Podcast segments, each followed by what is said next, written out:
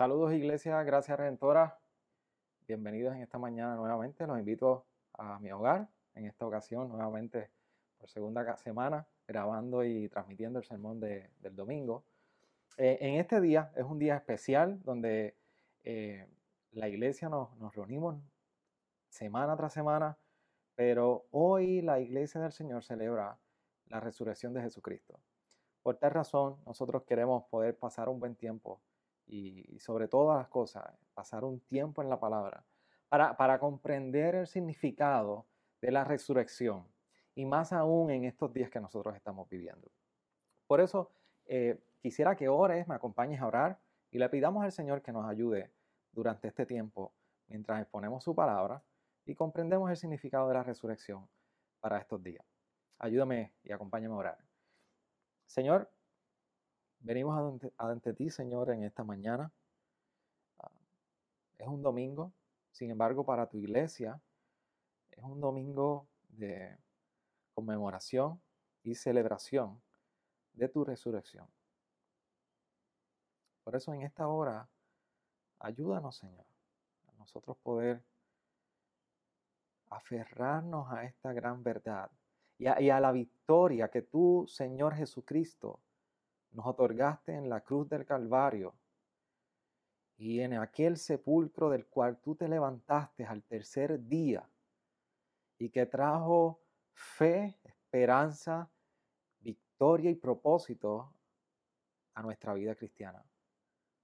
Por eso ayúdanos en esta hora mientras nos acercamos a tu palabra para nosotros, Señor, conocer aplicar y sobre todo vivir a la luz de la verdad de tu resurrección. Gracias Señor y gracias por tu palabra. En el nombre de Jesús. Amén. Por eso hoy quisiera, eh, hacemos un alto en la serie de Juan, del Evangelio de Juan, y quisiera que me acompañaras entonces a la epístola de, Pedro, la primera epístola de Pedro. Y en el capítulo 1 de la primera epístola, vamos a leer del versículo, versículo 3 al 9. Del 3 al 9.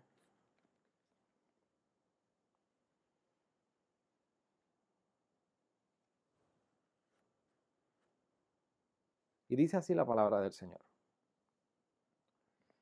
Bendito sea el Dios y Padre de nuestro Señor Jesucristo quien según su misericordia nos ha hecho nacer de nuevo a una esperanza viva mediante la resurrección de Jesucristo de entre los muertos, para obtener una herencia incorruptible, inmaculada y que no se marchitará, reservada en los cielos para vosotros, que sois protegidos por el poder de Dios mediante la fe para la salvación que está preparada para ser revelada en el, último tiempo, en lo cual os regocijáis grandemente, aunque ahora, por un poco de tiempo, si es necesario, seáis afligidos con diversas pruebas, para que la prueba de vuestra fe, más preciosa que el oro, que perece, aunque probado por fuego, sea hallada, que resulte en alabanza,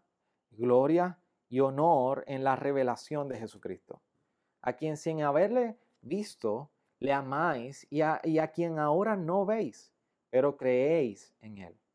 Y os regocijáis grandemente con gozo inefable y lleno de gloria, obteniendo como resultado de vuestra fe la salvación de vuestras almas.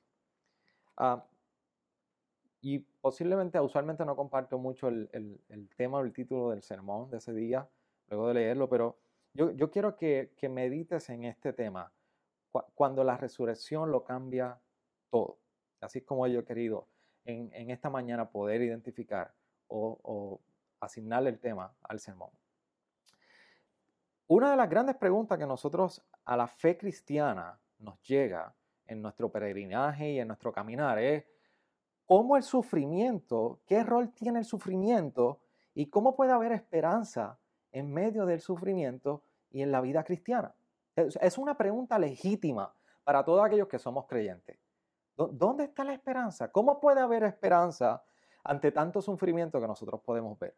los días que nosotros estamos viviendo, prácticamente ya vamos para un mes de toque de queda o de cuarentena a causa de una pandemia. Estamos en una emergencia nacional y vemos muchísimo sufrimiento, vemos muchísimos casos. Todos los días nos levantamos a verificar nuestros celulares, nuestras redes, el periódico para saber cuáles son las estadísticas en relación a contagio, muerte y, vemos cómo eh, sigue incrementando día tras día los casos de muerte y cómo a nivel mundial todo esto se está complicando. Entonces, ante este sufrimiento y esta cantidad de, situaciones, enfermedades y muertes, la pregunta es, ¿dónde podemos ver esperanza? ¿Realmente hay una esperanza? Y es bien importante que nosotros entendamos que el sufrimiento está íntimamente ligado a la fe cristiana. Y no significa que es que somos unos masoquistas. Eh, es que el sufrimiento va atado precisamente a la vida, muerte y resurrección de nuestro Señor Jesucristo. Pablo nos recuerda que si nosotros hemos sido partícipes en los sufrimientos de Cristo, también somos partícipes de su vida. Entonces, no hay una fe auténtica si no hay sufrimiento. Y esto es lo que hace a la fe cristiana una fe tan libre y una fe tan radical. Dame explicarte esto porque, para que me puedas entender. Pastor, tú me estás diciendo que la fe está íntimamente ligada a una vida de sufrimiento, o sea, vamos a sufrir, sí, pero eso también representa la razón por la cual nosotros podemos vivir tan libremente, sin ninguna atadura y con una fe tan radical en este cristianismo, por la, por la siguiente razón. Porque la vida eterna en Jesús no es algo que solamente nosotros lo podemos ver y nosotros solamente aspiramos a un futuro. La vida eterna de Jesús tiene serias implicaciones para nuestro presente hoy, para nuestro presente también. Y una de las mayores tentaciones que tú y yo podemos tener es, es, es en divorciar lo que es esta, es esta esperanza de vida eterna, o sea, apuntando hacia un futuro y olvidándonos que eso tiene serias implicaciones, serias repercusiones para el hoy, para, para, para el hoy que nosotros estamos viviendo. Y eso es lo que nosotros debemos tener mucho cuidado ante esa tentación de querer divorciar esta realidad de la vida eterna con nuestro presente. Pero a la misma vez es una de las cosas más difíciles de poder reconciliar cuando vemos sufrimiento. Aquí es donde entra la esperanza. Aquí es donde entra la resurrección de Jesús para no solamente darnos sentido hacia el futuro de una vida eterna, sino también para darle sentido a nuestros días hoy, aún en días difíciles. ¿Y por qué días difíciles? Porque cuando nosotros vamos a la epístola de Pedro y estamos leyendo a Pedro, en este caso en el capítulo 1, Pedro escribió esta epístola en un contexto, no el mismo, no, no nuestro mismo eh, contexto, perdón, pero sí está hablando de la misma fe. Y, por eso es importante, yo creo que e, es, uno de los pasajes que es ideal para nosotros poder en estos días, poder meditar y reflexionar y pasar juicio sobre nuestra fe y de cómo estamos viviendo como creyentes en este tiempo. Pedro le está escribiendo a creyentes que se encuentran, como empieza en el versículo 1, Pedro, apóstol de Jesucristo, a los expatriados de la dispersión. O sea, Pedro le dice a, en el Ponto, Galacia, Capadocia, Asia, Bitinia, eh, elegidos según el previo conocimiento de, Dios Padre por la obra santificadora del Espíritu. Pedro le está escribiendo esta región de Asia Menor a una iglesia que ha sido dispersada, se ha tenido que, que, eh, huir, mover y huir a causa de una persecución. Es una iglesia perseguida, es una iglesia que está sufriendo en exilio eh, las consecuencias de su fe, de afirmar una fe. Entonces, eh, Pedro, perdón, ah, le está escribiendo esta iglesia y, dentro de esta epístola que trata de animarle, de recordarle unas verdades, unas implicaciones de, vivir en obediencia, de, lo que representa vivir en el Evangelio, él está recordando en esta ocasión cómo el, sufrimiento incluso es un testimonio vivo del Evangelio. Y Pedro le está recordando, ustedes sufren, pero ustedes están sufriendo y esto es una muestra del Evangelio, es un reflejo del Evangelio. Y sobre todas las cosas, Pedro le está recordando que aún en estas condiciones, aún en este sufrir, ellos pueden experimentar el gozo de una fe en Jesús. Y entonces, para nosotros esto es sumamente relevante al día de hoy. Porque si vivimos tiempos difíciles, posiblemente no estamos siendo perseguidos. Y déjeme aclararle algo. A, muchos piensan que vivimos un tiempo de, a causa de toque de queda y de, cuarentena y lo, lo, ponen a un nivel de persecución de la iglesia. Y déjeme decirle que esto es totalmente distinto, iglesia. Esto, no es una persecución. Esto es una emergencia nacional concerniente a la salud. Entonces, ah, nosotros no estamos ahora mismo en un contexto de persecución similar como el que el Pedro estaba, ah, al cual Pedro le estaba escribiendo a la iglesia. Sin embargo, sí estamos en unos tiempos de incertidumbre, de muchísimo sufrimiento y de un panorama de lamento a nivel general, a nivel mundial incluso. Así que por esto es que es importante que nosotros miremos y digamos, ¿cuál es el rol que, cómo la fe se relaciona con todo este panorama y sobre todo cómo la resurrección de Jesucristo cambia todo en medio de esto, de cómo nosotros nos acercamos a esta circunstancia.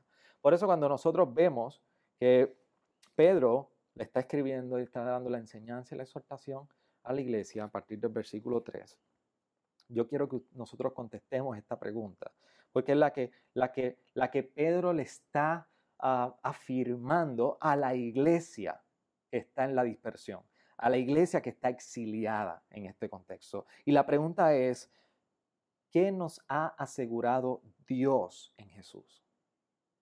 ¿Qué, qué como creyente tenemos seguro y qué nos ha asegurado Dios a nosotros en la persona de Jesús? Y hay varias cosas que yo quiero que nosotros miremos en este pasaje. Lo primero que Pedro le está recordando a la iglesia es que Dios nos ha asegurado en Jesús una esperanza viva, una esperanza viva.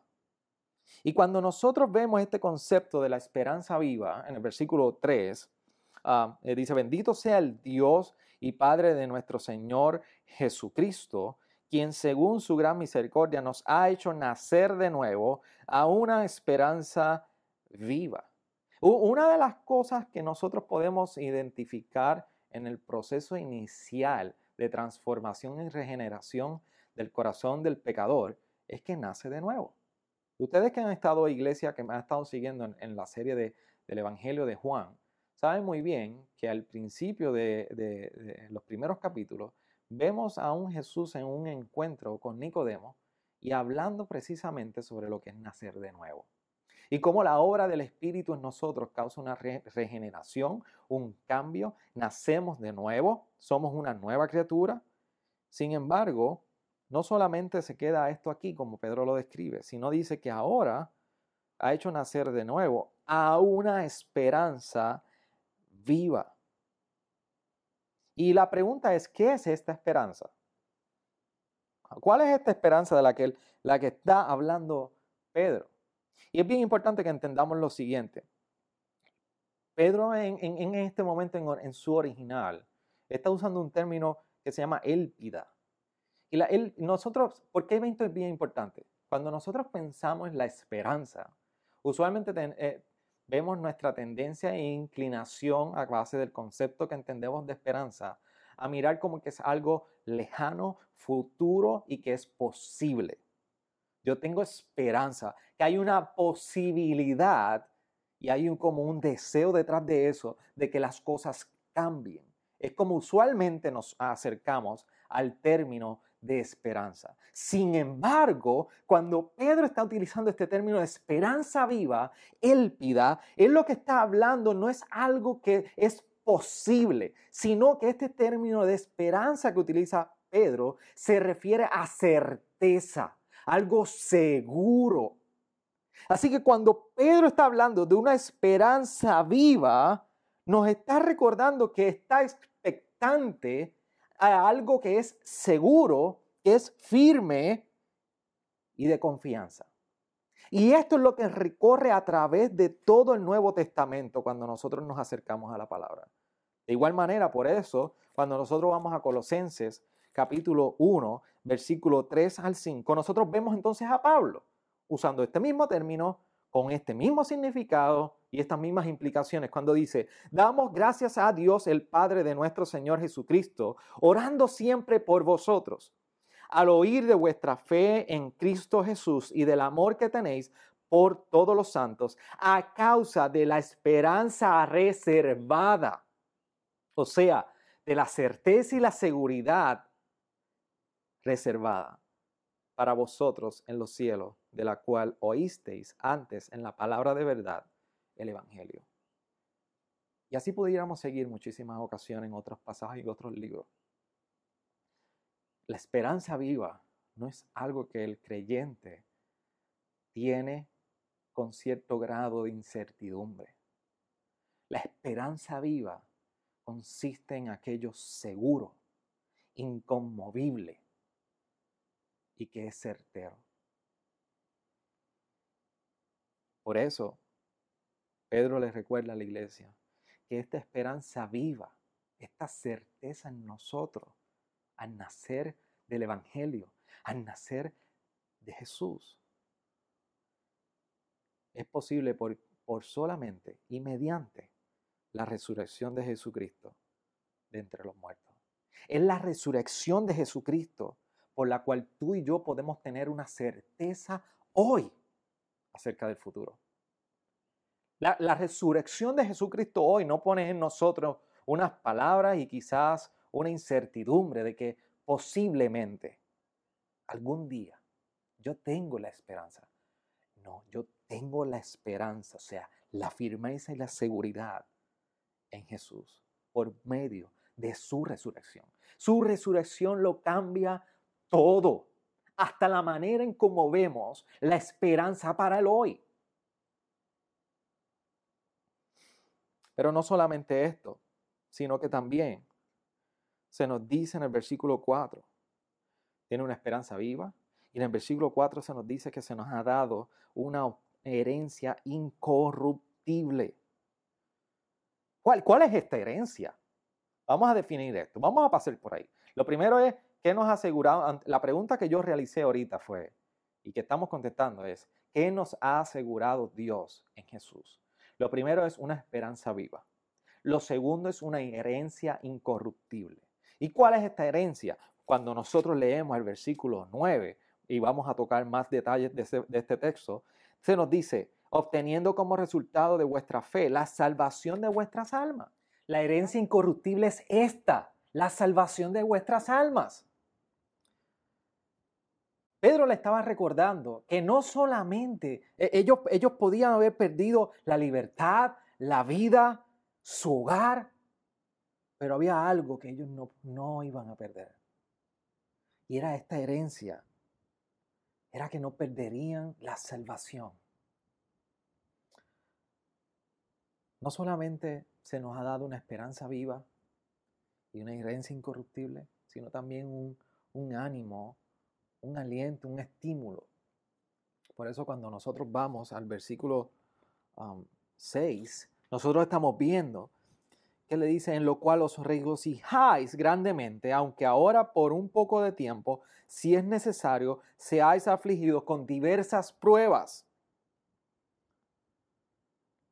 Cuando Pedro está mencionándoles que hay un motivo de regocijo, esto trae aliento, trae ánimo. De hecho, si tú eres de la, de la generación de los 60, 70, 80, posiblemente te, estás muy familiarizado con lo que era un programa para niños que se llamaba Contrarreloj. Y Contrarreloj era un programa de eh, este moderador de nombre, tú lo sabes, Pacheco. Y Pacheco tenía esta costumbre de que cuando llegaban los, los segundos finales y quizás el niño estaba atrás en, el tiempo, el poder cumplir la meta, comenzaba a, eh, a invitar al público a gritar a ánimo, ánimo, ánimo. De manera que pudiera conseguir el premio y lograr la meta y, y ganar. Sin embargo, en la, en la fe cristiana, y como Pedro está recordando cuál es el motivo de ánimo, no es un ánimo ni un motivo de regocijo por lo que vamos a, porque vamos a obtener algo, sino porque se nos ha dado ya. En, en Jesucristo a nosotros se nos ha dado ya una garantía de esperanza viva. Y la esperanza viva no es un ánimo por tratar de conseguir obtener algo, sino es por lo que ya ha sido obtenido y se nos ha sido dado en la persona de Jesús, en su por su resurrección. Esta es la realidad que nos lleva a nosotros a regocijarnos. Por lo tanto, esto es de ánimo para nuestro caminar y nuestro peregrinaje cristiano y peregrinaje en la fe. Por eso, el ánimo el aliento y el regocijo no es dependiente de las condiciones y circunstancias que nos rodean. Vemos a Pedro escribiéndole a una iglesia en exilio y recordándole que aún a pesar de lo difícil de los días que estaban viviendo, ellos podían experimentar regocijo. Por esta esperanza viva mediante la resurrección de Jesucristo de entre los muertos y por esta herencia incorruptible, ellos podían entender y podían experimentar en sus días regocijo, un motivo de aliento y ánimo. Por tal razón, esto trae motivo de firmeza. Cuando un momento dado Pablo escribe la primera, la primera epístola de los tesalonicenses, en el versículo 3, dice, teniendo presente sin cesar delante de vuestro Dios, de nuestro Dios y Padre, vuestra obra de fe, vuestro trabajo de amor y firmeza de vuestra esperanza en nuestro Señor Jesucristo. Esto significa que, y cuando menciona la palabra firmeza, se refiere a la perseverancia en la fe nosotros podemos perseverar en regocijo, porque nuestra esperanza no está y nuestro regocijo no depende de aquello que nos está rodeando. O sea que el estímulo, el ánimo de nosotros no son las dificultades ni las circunstancias. Es lo que se nos ha dado en Jesús. Y, por último, el cuarto punto para ir terminando, no solamente nos ha dado, y recuerda que la pregunta que yo hice en un inicio fue, ¿qué, ¿qué, nos ha dado, nos ha asegurado Dios en Jesús? Una esperanza viva, una ah, herencia incorruptible, un motivo de regocijo, de aliento, y cuarto, una salvación. Por eso, como leí ahorita, el versículo 4 se nos dice, perdóname, el versículo 9, Dice, obteniendo como resultado de vuestra fe la salvación de vuestras almas. Esto es bien importante porque ah, como, como hay un autor por ahí muy conocido y un predicador, ah, nuestra nosotros no vivimos pensando que tenemos nuestra mejor vida ahora, basada en las posesiones, basada en el trabajo, en el dinero. No, no, no, no, no, no. nosotros vivimos el hoy porque nosotros tendremos la mejor vida en la eternidad. Este es el mensaje del Nuevo Testamento. Que se nos dice, como dice en Colosenses 3.1, buscad las cosas de arriba, donde está Cristo sentado a la diestra de Dios. Puesto los ojos, nos dice en Hebreos 12.2, puesto los ojos en Jesús, el autor y consumador de la fe, quien por el gozo puesto delante de él soportó la cruz, menospreciando la vergüenza y se ha sentado a la diestra del trono de Dios. Si tú te fijas lo que está diciendo el autor de Hebreo, lo que está diciendo Pablo en, en Colosenses, nos está invitando de que el tener una conciencia y estar seguro de que nuestra salvación está garantizada por la resurrección de Jesucristo, nos lleva a nosotros a mirar y a poner nuestra mirada en lo vertical, no en lo horizontal. Nos lleva a nosotros a poner la mirada por encima del sol, en la persona de Jesús.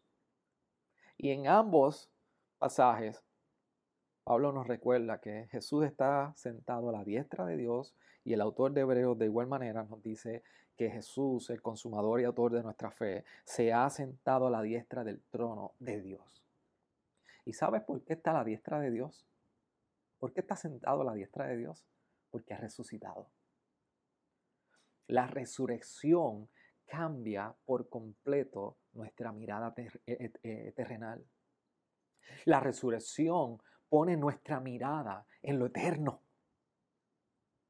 La resurrección es un recordatorio de que mientras vivimos en este mundo quebrantado, la invitación del Evangelio, la invitación de la resurrección de Jesucristo a nosotros es a levantar nuestra mirada, no depender en regocijo de lo que nos rodea y mirar y contemplar y poner nuestra firmeza, nuestra perseverancia en fe de la esperanza viva en la obra de Jesús, el consumador y autor de nuestra fe. La resurrección no solamente nos garantiza una vida eterna, nos enseña cómo vivir nuestros días. Por eso la resurrección nos permite mirar una realidad superior a todo lo terrenal. La, resurrección nos permite mirar la verdadera realidad que nuestros ojos no ven. Por eso hemos contestado la pregunta, ¿qué, se nos ha asegurado en Dios? ¿Qué nos ha asegurado Dios en Jesús? es el fundamento de todo esto? Pero hay una pregunta, ¿por qué la resurrección lo cambia todo? ¿Por qué, pastor? Desde que estás iniciando el sermón, estás diciendo que la resurrección lo cambia todo. Cuando nosotros vamos a 1 Corintios 15, y me es necesario hacer este, este salto a esta epístola en la cual Pablo, dentro de muchísimas cosas que habla, está trayendo una clarificación y, y está trayendo la relevancia del mensaje de la resurrección de Jesús. En ese capítulo 15 de la primera epístola de Corintios, Pablo nos recuerda que que la resurrección lo cambia todo, porque si no hubo resurrección, vana es nuestra fe. Nuestra fe sería vana. Eso lo dice en versículo 14 de ese capítulo. Porque si no hubo resurrección, no hay salvación, o sea, estaríamos aún perdidos. Nos recuerda en el versículo 17. Porque si no hubo resurrección, no hay esperanza entonces no hay ningún motivo por el cual tú y yo debemos de esperar. No hay razón de esperar. Se nos dice en el versículo 18 de ese mismo capítulo. La resurrección lo cambia todo.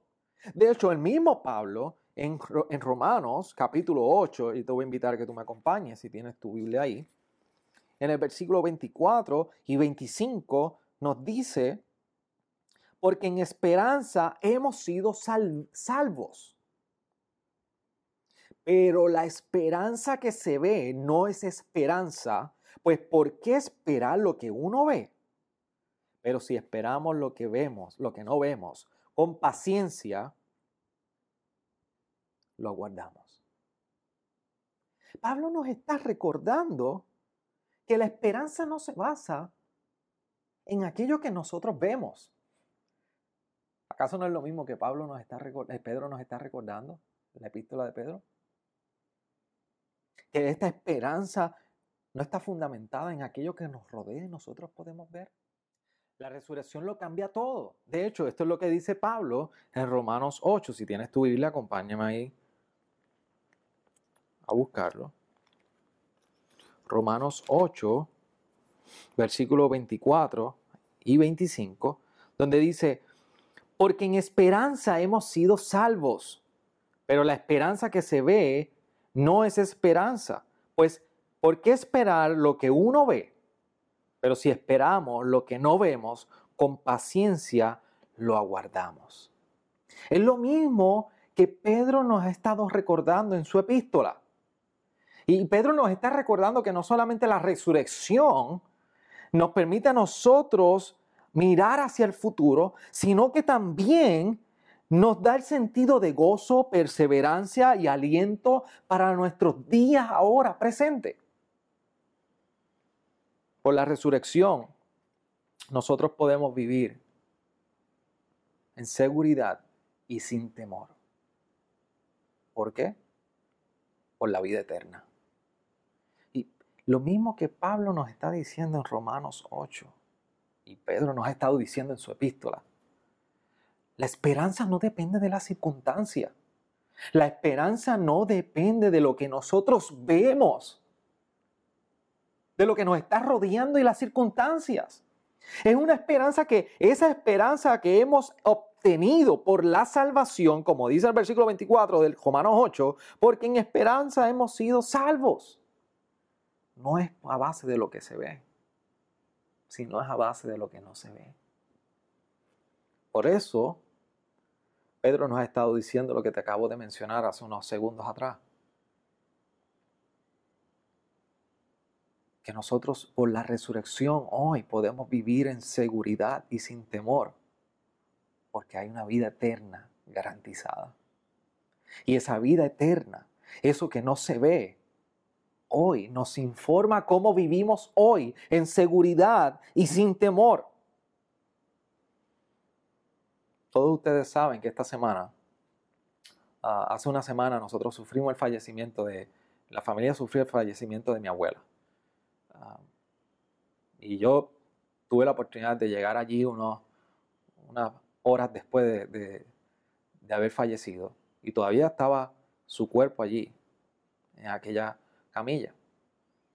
Y era el cuerpo que anunciaba la muerte física. Sin embargo, llegó el momento dado que la envolvieron en unas sábanas blancas eh, y otras grises y la envolvieron completa aquel, aquel cuerpo que hacía unas horas que estaba ah, con vida. La envolvieron y la pasaron por frente mío. Pasó frente a mí su cuerpo, envuelto en sábana. Y precisamente por, por esta esperanza que nosotros obtenemos, aquellos que estamos en Cristo, vino a mí, a mi memoria y a mi recuerdo las palabras de Pablo, donde decía, ¿dónde está, oh muerte, tu victoria? ¿Dónde sepulcro tu aguijón? Y es porque precisamente nuestra esperanza no está basada en, lo que, aquello que nosotros vemos, nuestra esperanza está basada en la eternidad y eso aún de frente a las puertas de la muerte, para ti y a mí debe ser un asunto de seguridad y sin temor. Aún para estos días. Por eso tú y yo perseveramos no por lo que vemos, perseveramos y nos mantenemos firmes en la esperanza por aquello que no vemos por aquello que se nos aguarda, por aquello que esperamos. Por eso no permanecemos por las situaciones actuales. Permanecemos firmes por aquello que ya está garantizado. Por esa esperanza viva, que es segura. Entonces la pregunta que yo te quiero hacer hoy es, ¿cómo la resurrección cambia tus días. Cómo la resurrección ha cambiado tus días. Tú, puedes contestar la pregunta si vives en incertidumbre, en duda, con falta de, falto de gozo. Ah, ¿Te has sentido así en algún momento?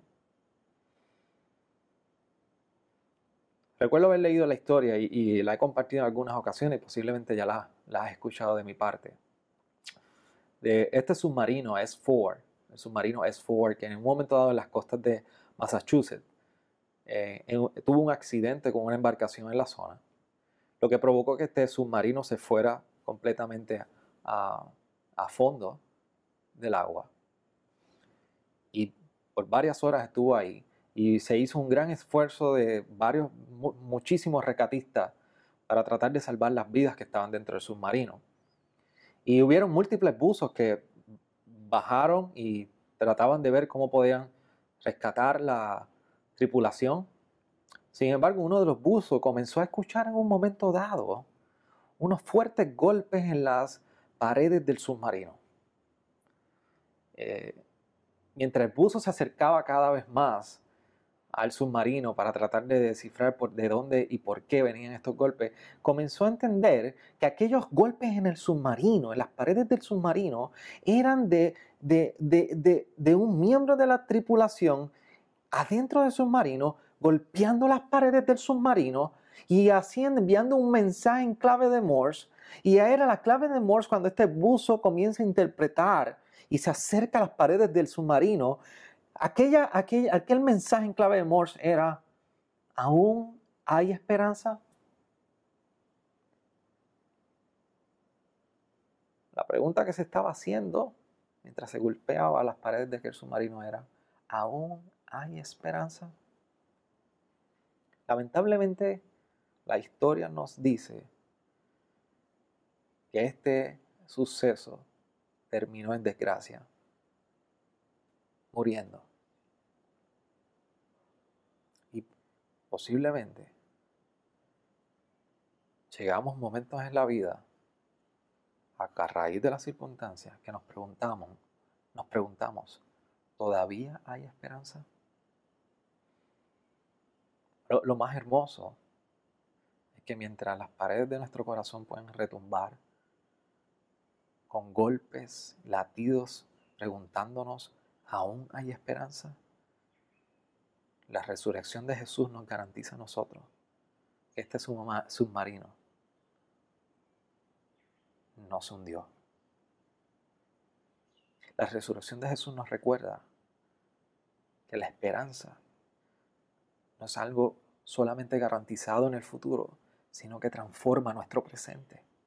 Por eso si tú, si tú eres un no creyente y tú no has puesto tu fe en Jesús, tú todavía no has puesto tu fe en la obra de Jesús, en su muerte y su resurrección, hoy es un buen día que tú reflexiones acerca de tu eternidad.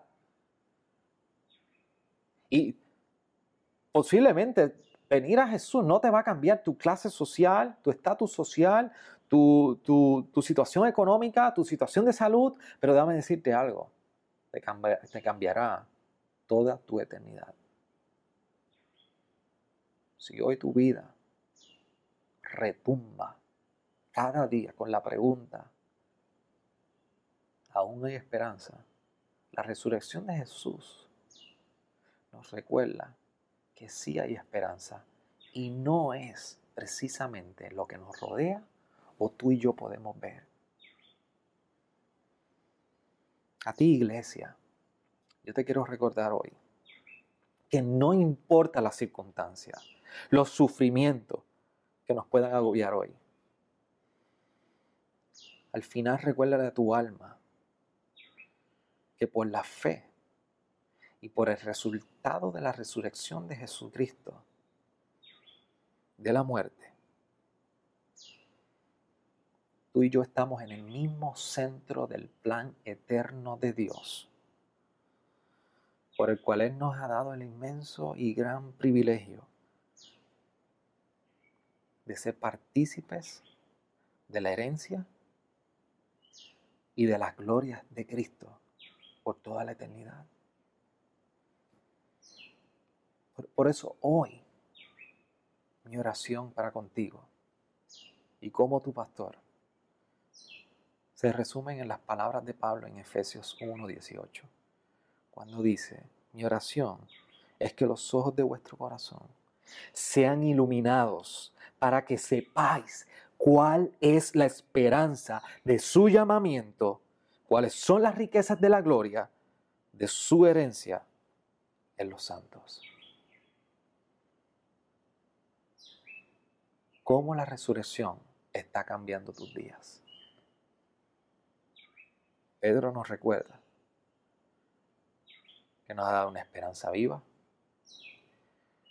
nos ha dado motivos de aliento y regocijo, nos ha dado una herencia incorruptible y que incluso en la esperanza viva que ha sido dada por la resurrección, tú y yo tenemos salvación. Y eso cambia cómo vivimos hoy. Permíteme orar por ti. Señor, en este tiempo, vengo ante ti. Ante la necesidad de nosotros poder hacer vivir a la luz, Señor, de la verdad de la resurrección de Jesucristo, para con nuestros días llenos de retos, llenos de dificultades, pero que tu palabra, como Pedro así escribió en su epístola, nos recuerda que nuestra esperanza no está fundamentada en circunstancias que nos rodean, sino en la obra de Jesucristo que murió y resucitó y eso lo cambia todo. Eso lo cambia todo, Señor. Por eso ayúdanos en esta hora a vivir, a vivir a la luz de esta hermosa realidad, donde nuestras perspectivas puedan ser unas de, manera que podamos poner nuestra mirada en lo vertical, en por aquello que está encima del sol. Porque tu resurrección, Jesucristo, ha cambiado todo en nosotros.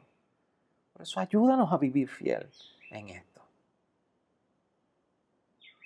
Gracias Señor por el hermoso regalo de salvación que se nos ha entregado como una herencia y esto gracias a la muerte y resurrección de Jesús. Ayúdanos a vivir esta fe. Y ayúdanos, Señor, a que esta oración de Pablo, mi oración es que los ojos de vuestro corazón sean iluminados para que sepáis cuál es la esperanza de su llamamiento, cuáles son las riquezas de la gloria de su herencia a los santos. Esta oración sea una realidad en nosotros. En tu nombre oramos. En el nombre de Jesús. Amén. Amén.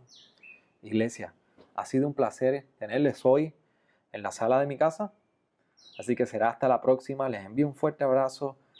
Por, favor, sepan que toda la pastoral está orando por ustedes, pendiente de ustedes. Y no duden nunca de ser, lo de ser necesario. Llamarnos, ocuparnos, porque para eso nosotros estamos. Oramos por ustedes y rogamos al Señor que guarden completa paz, la paz que sobrepasa todo entendimiento, los corazones de ustedes en este tiempo. Permanezcan firmes en la verdad. Refúgiense en su palabra. Y vivamos siempre en dependencia del Espíritu Santo y de las Sagradas Escrituras para estos tiempos difíciles. Les envío un fuerte abrazo. Dios les bendiga.